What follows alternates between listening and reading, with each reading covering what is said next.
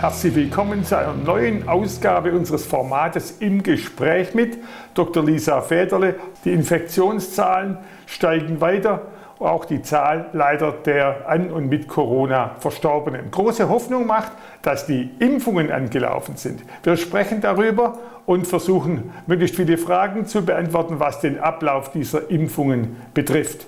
In Form einer Videokonferenz mit der Organisatorin der leitenden Notärztin und der DRK-Vorsitzenden des Kreisverbandes Tübingen, Dr. Lisa Federle. Herzlich willkommen und heute besonders großen Dank dafür, dass du in diesen turbulenten Wochen und Tagen Zeit für uns hast. Das mache ich gerne. Wir wollen gleich zu dem Impfstoff kommen. Es steht zu lesen, der Impfstoff sei wirksam und sicher. Kannst du das bestätigen? Also ich glaube schon, dass er wirksam ist. Ich glaube auch, dass er sicher ist. Aber das Problem ist, äh, der ist ja jetzt noch nicht Jahre auf dem Markt. Die Langzeitwirkung muss man natürlich schon noch beobachten. Die Impfungen haben auch in unserer Region begonnen. Du hast die erste Impfung gemacht im Pflegeheim in Nähren. Frage, was gibt es für Auffälligkeiten beim Impfen? Die Leute denken ja immer, was bei sich, Druckschmerz, Erbrechen, Durchfall oder was gibt es für Auffälligkeiten? Also bisher haben wir keine großen Nebenwirkungen festgestellt. Der ist recht gut verträglich, der Impfstoff.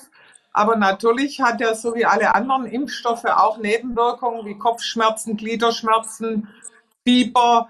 Äh, in ganz seltenen Fällen kann mal eine Gesichtslähmung eintreten, das, äh, Schwindel, das was halt so grundsätzlich und vor allen Dingen allergische Reaktionen. Deswegen darf es kein Patient bekommen, der schon mal eine anaphylaktische Situation hatte. Okay. Die Situation, sagt man, ist an zwei Dosen gebunden. Wie groß ist der Schutz bereits nach der ersten Dosis? Das kann ich so nicht sagen, weil ich bin natürlich kein ähm, Pharmakologe, aber ich weiß, dass der, dass der Impfstoff nach dem zweiten Impfen circa sieben Tage danach, dass da die Wirkung eintritt. Jetzt gibt es natürlich auch Kritik und da will ich ein paar kritische Fragen aufnehmen. Ähm, es wird bemängelt, dass auch nach der Impfung kein Schutz vor weiterer Übertragung bzw. Ja, vor eigener Infizierung besteht. Stimmt das? Das weiß man noch nicht so genau. Also da gibt es noch keine klaren Aussagen dazu. Auch wir wissen das noch nicht. Wir wissen auch nicht, wie lang der Impfstoff wirkt. Ob das so sein wird, dass man jedes Jahr impfen muss, wie bei der Grippeimpfung, all die Sachen sind noch eben noch nicht klar. Jetzt gibt es natürlich wie bei allem heftige Verschwörungstheorien, auch bei der Impfung beispielsweise, dass mit dieser Impfung ein Mikrochip implantiert wird. Schwachsinn, oder? Totaler Schwachsinn. Also, äh, also bitte, das sind Nanopartikel die in dem Impfstoff drin sind. Also, aber gut, ich meine, man find, es gibt immer Leute, die irgendwas finden und immer versuchen, irgendwelche Verschwörungstheorien zu verfolgen. Äh, ich halte das für schwachsinnig und ich glaube auch, dass man nicht unnötig die Leute mit solchem Quatsch beunruhigen sollte. Sprich konkret jetzt für uns, wann beginnen die Massenimpfungen beispielsweise in der Paul-Horn-Arena in Tübingen? Die beginnen am Montag, den 4. Allerdings muss man sagen, haben wir Impfstoff versprochen bekommen äh, von 87.000 Einheiten, die nicht geliefert werden konnten vom Bund. Also das heißt, im, im Land Baden-Württemberg fehlen jetzt Impfstoffe und wir müssen das jetzt aufholen. Das Problem ist, man hat ja wohl gehört, übers Wochenende sind 4000 Leute 4000 Menschen nur in Baden-Württemberg geimpft worden. Wie wird es später mal sein? Das wäre ja vom Tempo her viel zu langsam. Also wir in Tübingen haben äh, viel, viel mehr, viel höhere Kapazitäten. Das ist, äh, die sind bei weitem gar nicht ausgeschöpft. Es liegt tatsächlich am Impfstoff. Also wenn wir nicht genügend Impfstoff bekommen, können wir natürlich auch nicht mehr impfen. Aber der Landrat hat, hat wirklich sich da unheimlich bemüht und wir haben ausreichend Kapazitäten zu impfen. Wir haben vom Klinikum genügend Personal, die auch in der Lage wären zu impfen. Also daran scheitert es bei uns im Kreis nicht. Kann man vielleicht genauer sagen, es kommt ja eigentlich jeden Tag ein neuer Impfstoff dazu. äh, AstraZeneca in Großbritannien. Ist ja gut, dass da mehr dazukommen. Kann man sagen, welcher Impfstoff in Tübingen zum Einsatz kommen wird? Das kann ich noch nicht sagen. Im, im Gespräch ist gerade, dass Moderna dazukommt, aber ich, ich weiß es noch nicht. Wir erfahren die Sachen immer alles sehr, sehr kurzfristig diese ganze Geschichte mit dem Impfen ist einfach was, was wirklich von einem Tag auf den anderen irgendwie sich täglich dreht und ändert. Wenn ich es richtig gehört habe, gibt es immer wieder Schreiben, die Menschen erhalten, die eigentlich schon einen Impftermin haben. Wie kann das sein? Also es gibt immer wieder Absagen für die Termine und das liegt ganz einfach daran, dass am Anfang ein Fehler im System aufgetreten ist, aber dass auch die Impfstoffe, die versprochen worden sind und zugeteilt worden sind, nicht eingetroffen sind. Und das kann natürlich immer wieder passieren, ja.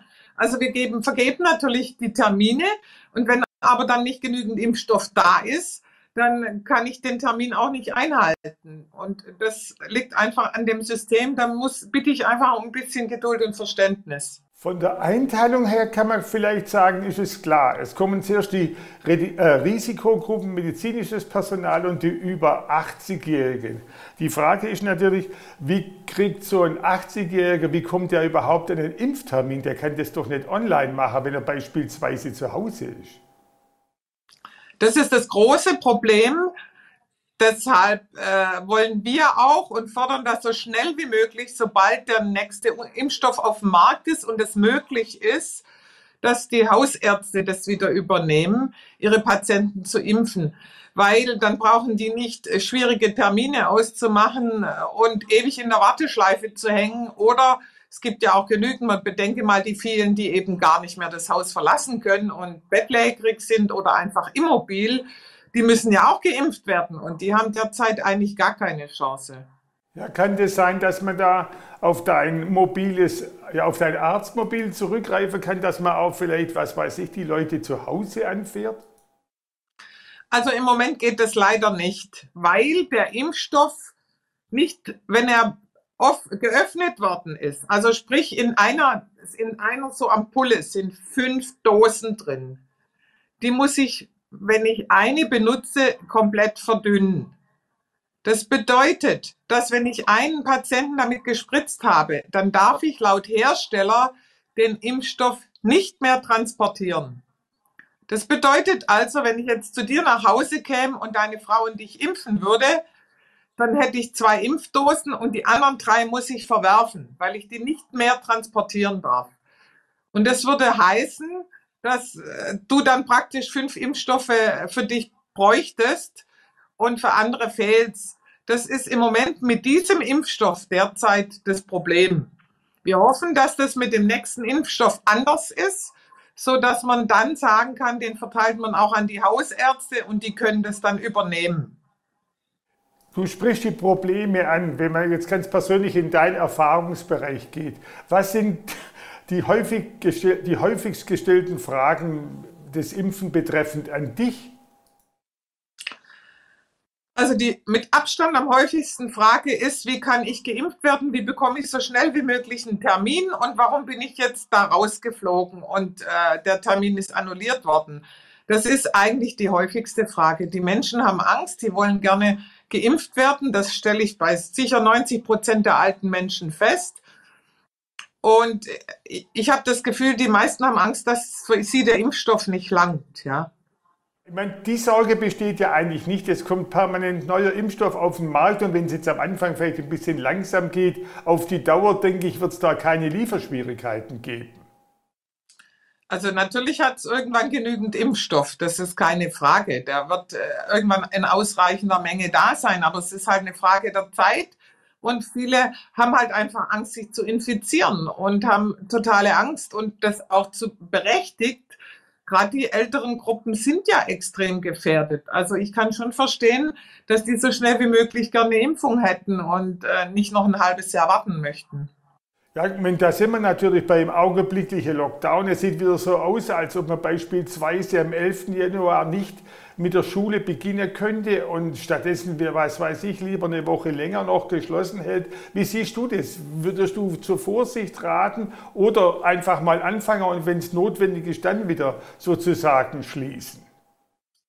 Also ich glaube, das hat keinen Sinn, wenn man ständig halbe Sachen macht und immer so wellenförmig das Ganze versucht abzufangen. Man braucht ein klares Konzept. Es wird so sein, dass bis Frühjahr oder ähm, ja, Ende Frühjahr äh, wir immer noch unglaublich aufpassen müssen. Wenn jetzt auch noch Grippe dazukommt und so weiter, wird sich das alles nochmal äh, schwieriger für uns werden. Ja, wir sollten einfach jetzt durchhalten und schauen, dass wir diese Gruppen die eben besonders gefährdet sind, so lange schützen, bis sie geimpft sind. Ja, und das bedeutet, dass wir auch regelmäßig testen müssen und Tests zur Verfügung stellen müssen. Machen die Chinesen übrigens in rauen Mengen und Massen. Und die haben ein ganz gutes Konzept. Die sind uns einfach voran, weil sie halt schon länger mit dieser Geschichte kämpfen. Ich glaube, wir sollten äh, eben weiter den Lockdown lassen und schauen, dass wir so weit kommen, dass wir das wieder einigermaßen im Griff haben hier. Hast du das Gefühl aus deinem täglichen Erfahrungsbereich, dass Disziplin und Solidarität, dass das deutlich nachlässt, dass die Leute irgendwo genervt sind? Hm, ich glaube, die Solidarität ist es gar nicht. Ich glaube, dass die Leute frustriert sind, was ich auch verstehen kann. Also es ist einfach hart, wenn du monatelang praktisch nicht zu deiner Großmutter kannst, äh, dich nicht mit deinen Freunden so treffen, wie du das möchtest, keine Feste feiern. Ähm, ich kann das schon verstehen. Also da bleibt viel an Privatem irgendwie auf der Strecke liegen. Und ähm, gerade für die älteren Menschen ist es ja unter Umständen auch das letzte Weihnachten, das letzte Silvester, ja, die, die, möchten dann trotzdem ihre Angehörigen treffen und möchten nicht total isoliert irgendwo alleine sitzen, ja. Und deshalb müssen wir eben schauen, dass wir beispielsweise diese Leute ganz besonders schützen und trotzdem nicht isolieren, ja, weil es hat doch gar keinen Sinn, wenn äh, der, der, Großvater dann aufhört zu essen, weil er einsam ist und sowieso keiner mehr vorbeischaut. Also muss man schauen, dass man eben die Enkel dann testet und die dann trotzdem kurzfristig zu ihm können. Natürlich immer mit Abstandsregeln, weil auch diese Schnelltests nur eine 95-prozentige Sicherheit haben. Ein Blick ein bisschen in die Zukunft. Man diskutiert ja jetzt bereits über Privilegien für die, die geimpft sind, obwohl es erst so wenige sind. Hältst du eine Impfpflicht für richtig oder hältst du für richtig, dass irgendwann mal die, die nicht geimpft sind, vielleicht dann eben nicht ins Theater oder nicht in den Flieger steigen können? Das halte ich für extrem schwierig, weil es gibt viele, oder es gibt jetzt ja auch einige Personen, die kann man gar nicht impfen. Ja, jemand, der zum Beispiel eine Anaphylaxie, also eine schwere allergische Reaktion in der Vorgeschichte hat, den kann ich nicht impfen. Das ist nicht empfohlen. Schwangere sollen gerade auch nicht geimpft werden, ja. Und ähm, dann würde ich ja diese Personengruppen alle diskriminieren. Das würde äh, bedeuten, wie wenn ich jemand mit Behinderung nicht ins Flugzeug steigen lasse. Also das ist ja nicht okay. Und deswegen halte ich davon nichts. Wir stehen an der Schwelle des neuen Jahres. Äh, Lisa, vielleicht ein optimistischer Schluss. Was stimmt dich zuversichtlich, dass wir im Verlauf des Jahres 2021 das Virus besser in den Griff bekommen können? Also ich glaube, wir werden jetzt noch mal eine schwere Zeit durchleben, weil jetzt eben Winter ist und bis wir dann die ganzen Risikogruppen durchgeimpft haben, wird es schon noch eine Weile dauern. Aber dann kommt der Sommer, da wird sich das vermutlich wieder etwas verbessern, sowieso. Und es geht eigentlich dann bergauf, ja, weil je mehr geimpft sind, umso weniger können sich infizieren und so besser wird es für uns alle und umso mehr Freiheiten können wir alle auch wieder haben, ja. Also Lisa, herzlichen Dank und natürlich möge dein Optimismus in Erfüllung gehen. Was anderes hilft uns ja eigentlich auch nicht weiter. Das stimmt, da hast du recht. Es ist immer besser, einigermaßen optimistisch zu sein. Nicht zu optimistisch, weil sonst fallen wir auf die Nase, aber das Leben geht weiter und wir, es kann besser, nur besser werden.